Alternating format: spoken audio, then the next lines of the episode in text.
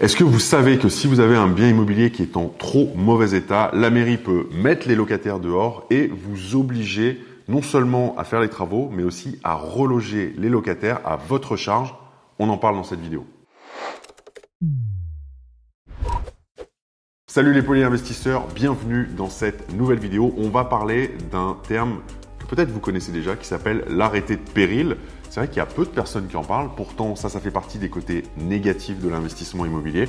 Et vous allez voir que si vous faites pas gaffe, ça peut vraiment vous mettre dans une situation extrêmement compliquée. Avant qu'on rentre dans le vif du sujet, je vous invite, si ce n'est pas déjà fait, à récupérer les 7 heures de formation qu'on vous offre avec Luc. C'est l'enregistrement de notre tout dernier séminaire.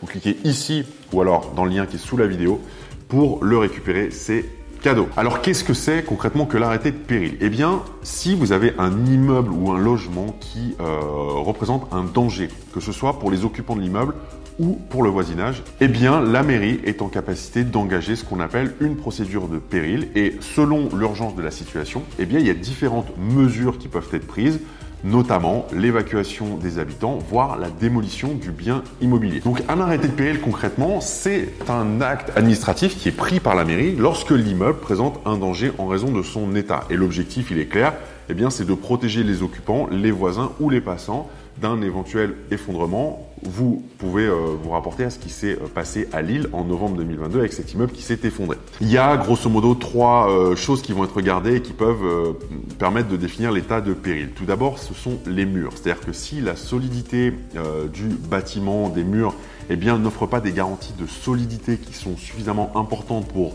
maintenir la sécurité des occupants ou des passants, euh, et des tiers, hein, donc euh, les voisins, les gens qui passent dans la rue, les occupants, eh bien la mairie peut prononcer l'état de péril. Deuxième cas de figure, c'est si les équipements communs de l'immeuble eh bien, présentent un danger, tout simplement.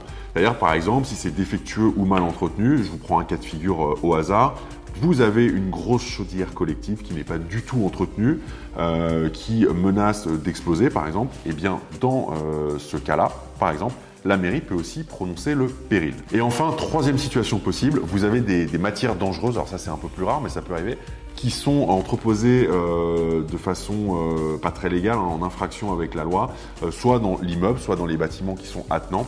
Et donc, vous vous en doutez, eh ces matières présentent un risque d'explosion ou de, en tout cas, d'atteinte à la santé des personnes. Là aussi, eh bien, le péril peut être prononcé. Alors, comment ça se passe concrètement? Comment est-ce qu'on signale qu'un bien est potentiellement en péril? Eh bien, en fait, il faut savoir que toute personne peut signaler une situation de péril auprès du maire.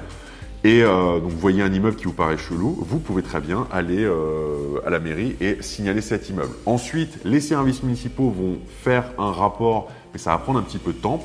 Cela dit, si la situation est urgente, eh bien le maire, il a le droit de désigner un expert pour faire constater le péril. Et dans ce cas, ça va très vite puisque l'expert doit se prononcer dans les 24 heures qui suivent sa désignation par la mairie. Alors qu'est-ce qui se passe concrètement quand un immeuble, un bâtiment se retrouve dans une situation de péril? Eh bien il y a donc un arrêté de mise en sécurité qui est euh, fait par la mairie et l'arrêté de mise en sécurité, eh bien il va fixer euh, enfin il va demander la réalisation dans un délai qui est fixé, excusez-moi, eh bien d'une ou plusieurs des mesures suivantes et vous allez voir que les mesures peuvent être plus ou moins euh, contraignantes.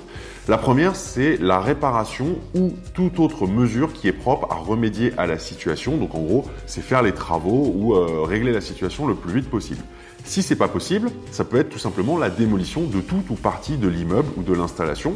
Donc ça, c'est un peu plus embêtant. Euh, ça va être la cessation de la mise à disposition du local ou de l'installation à des fins d'habitation. Donc euh, concrètement, vous ne pouvez plus l'utiliser. Et c'est interdiction d'habiter ou d'utiliser les lieux que ce soit à titre temporaire, le temps que les travaux, ou en tout cas que le problème soit résolu, ou à titre définitif. Et c'est ça qui va vraiment pouvoir vous inquiéter en tant qu'investisseur immobilier. Alors bien évidemment, l'idée c'est pas de vous faire peur à tout prix, juste de vous alerter sur les risques. Dans beaucoup de cas, on n'en arrive pas jusque là. Vous faites des travaux, enfin les travaux qui sont préconisés, demandés par la mairie, et vous solutionnez le problème et, euh, et c'est ok. Et une fois que les travaux sont faits, qu'est-ce qui, se passe en fait? Eh bien, la mairie, elle va faire constater la réalisation euh, des mesures ou des travaux qu'elle avait ordonnés. Et euh, elle va donc euh, mettre une date d'achèvement et elle va prononcer la main levée. Donc la main levée, en fait, c'est juste un acte juridique par lequel en fait on met fin à une situation qui crée un obstacle. Donc là, en gros, ça veut dire que lorsque la main levée est, faite, eh bien, vous pouvez à nouveau exploiter votre immeuble euh, comme c'était le cas avant, mais vous ne pouvez pas le faire avant. Il faut savoir que l'arrêté de péril, il peut également prononcer une interdiction d'habiter les lieux, de les utiliser, voire même d'y accéder. C'est-à-dire que peut-être même vous, en tant que propriétaire, vous n'aurez plus le droit d'accéder dans les lieux. Donc ça, c'est dans le cas de figure où ça se passe bien, vous faites les travaux. Maintenant, imaginez que vous décidez de ne pas faire les travaux, ou alors vous ne les faites pas dans les temps, ou vous n'avez pas les moyens de les faire. Et c'est là où il faut vraiment être très vigilant parce que ça, ça peut coûter cher, ça peut être extrêmement euh, contraignant. Eh bien, si vous ne faites pas les travaux dans les temps, il faut savoir que déjà, vous pouvez euh, avoir à payer une astreinte, donc en gros une, euh, amende, hein, qui peut aller jusqu'à, enfin des pénalités, on va le dire comme ça, qui peuvent aller jusqu'à 1000 euros par jour de retard. Donc ça peut très vite chiffrer. La mairie, elle peut ordonner l'exécution des travaux et euh, donc elle vous oblige, enfin elle va faire faire les travaux et elle va vous faire payer avec des intérêts.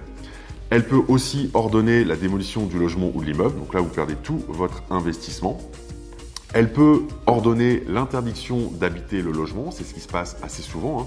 Donc les, locataires ne peuvent plus habiter dans le logement et ça, ça peut vraiment vous causer un souci. Et donc dans cette interdiction d'habiter le logement, eh bien il va y avoir plusieurs sous-niveaux et c'est vraiment le truc qui peut faire mal. Donc il y a l'interdiction pure et simple. Alors là, si vous n'aviez pas de locataire en place, bon, c'est pas, pas très grave. Si vous allez toujours avoir un crédit, mais euh, ça sera votre souci numéro un. Maintenant, vous pouvez avoir une interdiction temporaire ou définitive d'habiter le logement et euh, avoir déjà des personnes qui sont en place. Euh, donc une interdiction temporaire, bah, ça va être quoi? Si euh, la mairie vous dit bah, vous devez faire tels travaux avant qu'on puisse lever le péril et donc qu'on puisse, enfin que vous puissiez à nouveau exploiter votre bien, eh bien ça veut dire que peut-être que pendant trois mois de travaux, vos locataires ne vont pas pouvoir habiter le logement et donc ils vont devoir être relogés. Et vous avez le même principe avec l'interdiction définitive, sauf que là c'est plus problématique. Pourquoi? Parce que quand l'interdiction d'habiter le logement se produit, il faut savoir que la relocation des locataires, elle se fait à votre charge. Donc si vous êtes euh, pleinement propriétaire d'un immeuble ou à la charge du syndic si vous êtes en copropriété. Et bon voilà, euh, vous savez que moi j'investis beaucoup dans les immeubles de rapport et il y a beaucoup de personnes qui le font. C'est pour ça que j'attire votre attention là-dessus. Voilà, vous êtes propriétaire d'un immeuble, même un petit immeuble avec trois lots. Si vous avez un arrêté de péril sur l'immeuble et que vous avez une interdiction temporaire de, euh, ou même définitive de euh, louer le logement, imaginons que vous ayez six mois de travaux sur trois appartements. Euh, bah déjà, vous percevez plus de loyer sur les trois appartements, mais en plus, la relocation des locataires se fait à votre frais.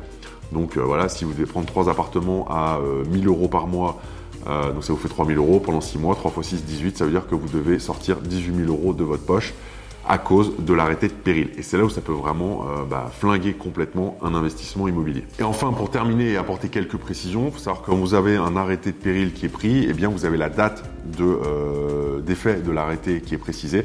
Et donc c'est à partir de cette date que par exemple vous n'avez plus le droit de louer ou d'habiter les locaux. Et pour aller un petit peu plus loin, euh, dès que vous avez la notification de l'arrêté, eh bien, euh, vous pouvez plus. En fait, c'est ça qui est dur, c'est que vous pouvez plus occuper les locaux, mais quel que soit l'usage que vous voulez en faire, habitation, euh, commercial, vous voulez faire du Airbnb, en fait, vous n'avez tout simplement plus le droit d'utiliser les locaux.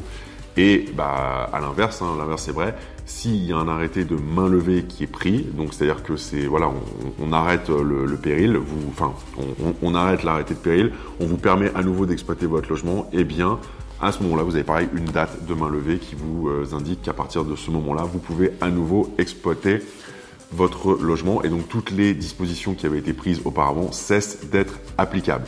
Voilà ce que je voulais partager avec vous dans cette vidéo un petit peu euh, technique. Là, on parle, euh, on rentre un peu plus dans le juridique. Bien sûr, je vous l'ai faite en accéléré et en plus court. Je vais vous mettre sous la vidéo euh, le texte de référence où vous aurez toutes les informations si c'est un sujet qui vous intéresse, c'est pas le sujet le plus fun de l'investissement immobilier, mais c'est important d'en parler parce que ça fait malheureusement partie des situations désagréables, des risques que vous pouvez rencontrer en tant qu'investisseur immobilier. Ce que vous pouvez faire maintenant, et ce qui m'intéresse beaucoup, c'est que vous me disiez dans les commentaires sous la vidéo si bah, malheureusement ça vous est déjà arrivé à vous ou à quelqu'un de votre entourage, ou si vous aviez connaissance de, cette notion d'arrêté de péril. Et si ça vous est déjà arrivé ou si vous connaissez quelqu'un à qui c'est arrivé, eh bien de partager votre expérience parce que ça enrichira aussi la communauté. Merci à vous d'avoir regardé cette vidéo. Pensez, si ça vous a plu, à vous abonner et à activer la petite cloche pour être informé quand on publiera une nouvelle vidéo. Et quant à moi, je vous dis à très vite pour une prochaine. Ciao